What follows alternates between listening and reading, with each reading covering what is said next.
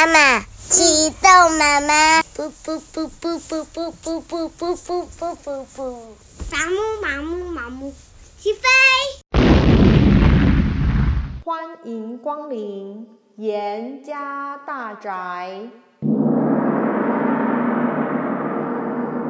陪双达一起听故事。今天我们要讲的故事是。包公案，石狮子的眼睛。山东登州有个地方叫做势头镇，居民沿着河岸搭盖房子，一家紧挨着一家，人口越来越多，镇上也一天比一天热闹。可惜呀，大家都自私自利，经常为着一些小事争打恶斗。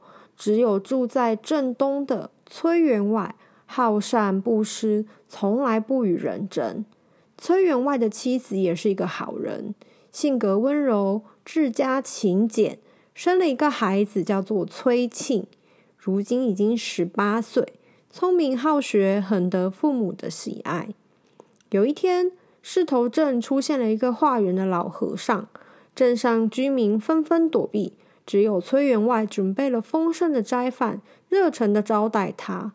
老和尚离开崔家之前，神情凝重的对对崔员外说：“贫僧其实不是来化缘的，是特地来通知员外准备木船，竹筏逃生。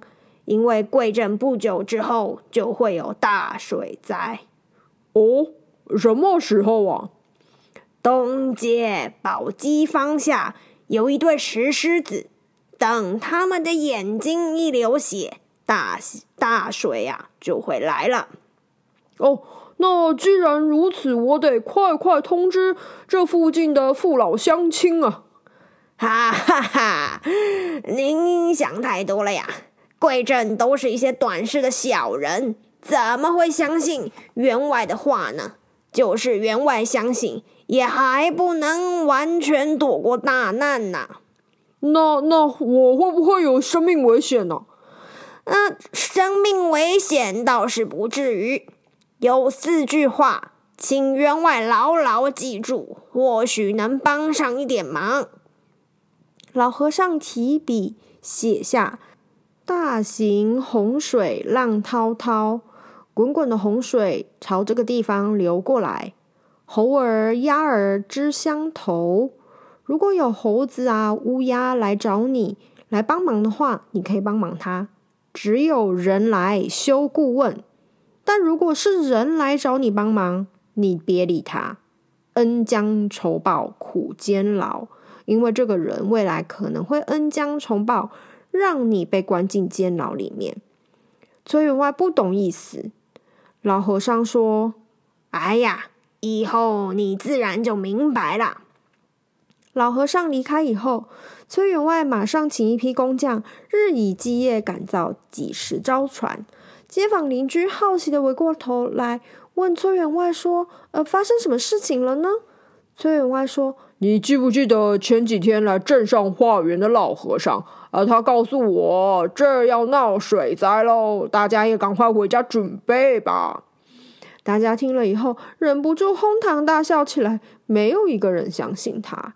崔员外不理不不理会镇民的讥笑，每天吩咐家丁阿农到东街宝鸡坊去看看石狮子的眼睛有没有流血。阿农每天来来回回，引起一个肉贩子的注意。这个肉贩子叫做刘屠，在宝鸡方下卖肉。他笑着说。啊哈哈！啊，这世界上还有像崔员外这样的傻蛋，地都干得快裂开了，怎么会有水灾呀？更何况石狮子眼睛又不是真的狮子，哪里流得出血？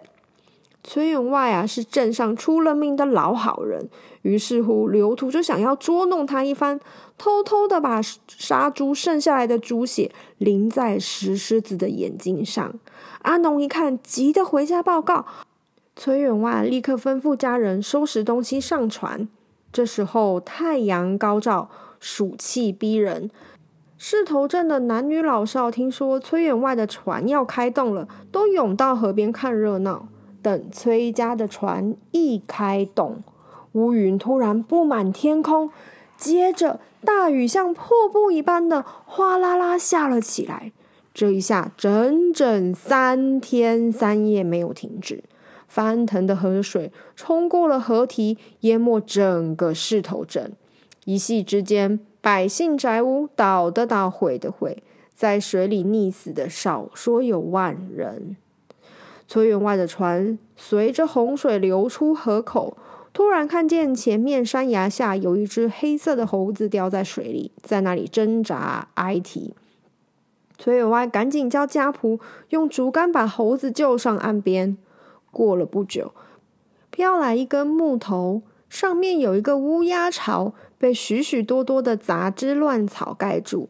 崔员外再叫家仆拿开杂草，巢里面的几十只乌鸦 baby 嘎嘎的叫了几声，展开翅膀，各自飞走了。风更大，水流更急。突然传来几声叫救命的声音啊！有人被急流冲了下来。崔员外急急忙忙吩咐家仆丢下竹筏。崔员外的妻子猛然想到和尚留下来的四句话：“员外，老和尚曾经警告你不要救人呐。动物都救了，人怎能不救呢？快快快，快把它捞起来！”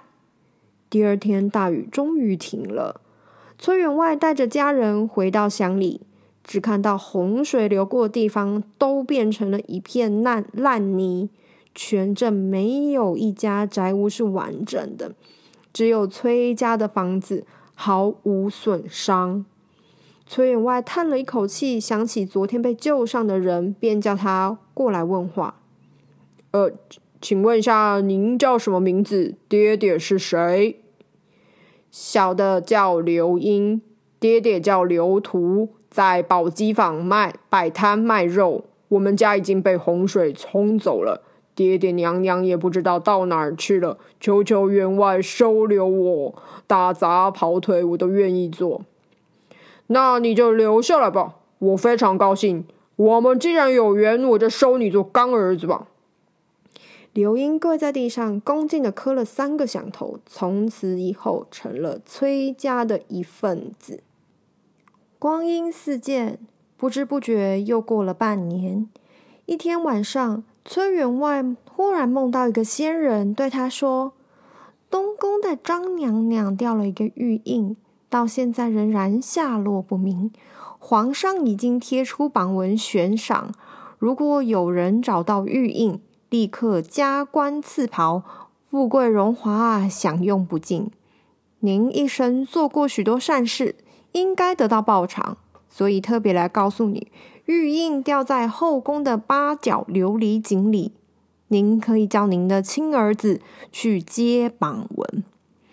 崔员外一觉醒来，正巧家人正在谈论皇上挂榜悬赏玉印的事情，他暗暗吃了一惊，连忙把梦里面仙人的话告诉妻子和儿子，不料。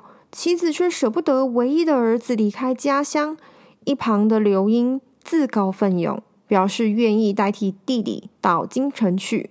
崔员外很高兴，立刻答应了。刘英这一去，整整两个月没有音讯。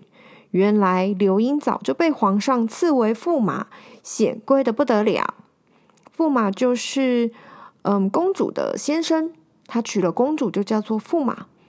崔员外只得叫儿子崔庆赶到京城拜贺，谁知刘英不但不念旧，反而叫手下把崔庆打得皮开肉绽、血流满地，然后把他丢到牢房，不给他东西吃，想要活活饿死他。崔庆几天没有饭吃，没有水喝，已经奄奄一息了。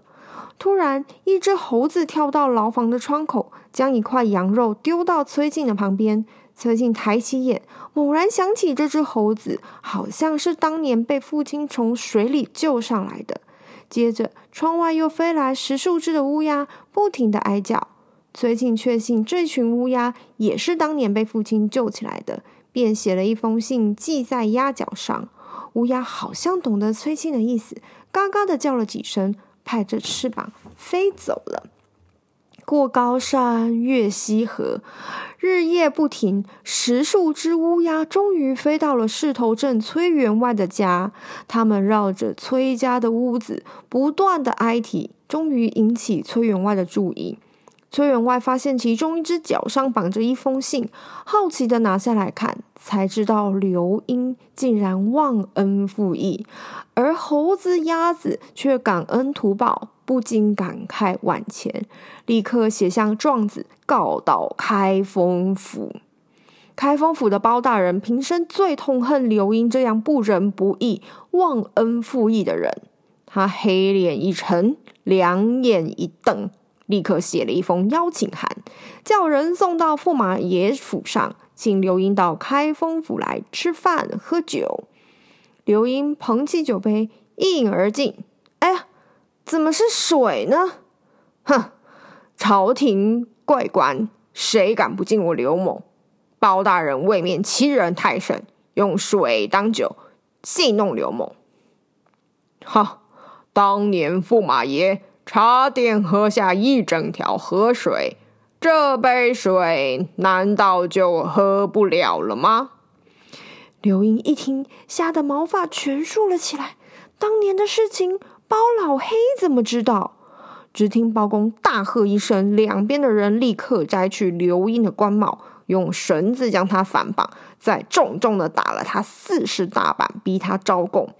到了这个地步，刘英知道瞒不过包公，只得把自己恩将仇报、禽兽不如的行为从头到尾的说了一遍。第二天。包公奏告皇上，皇上十分生气，马上下令处死刘英。刘屠的恶作剧引来水灾，结果报应在他儿子身上，这难道是天意吗？至于崔员外，因为平时喜欢做善事，皇上特地立了一个石牌坊褒奖他。崔员外的儿子崔庆也得到应有的殊荣，做了武城县的县尉。这个故事告诉我们，平常大家要多做好事，不可以做一个忘恩负义的人哦。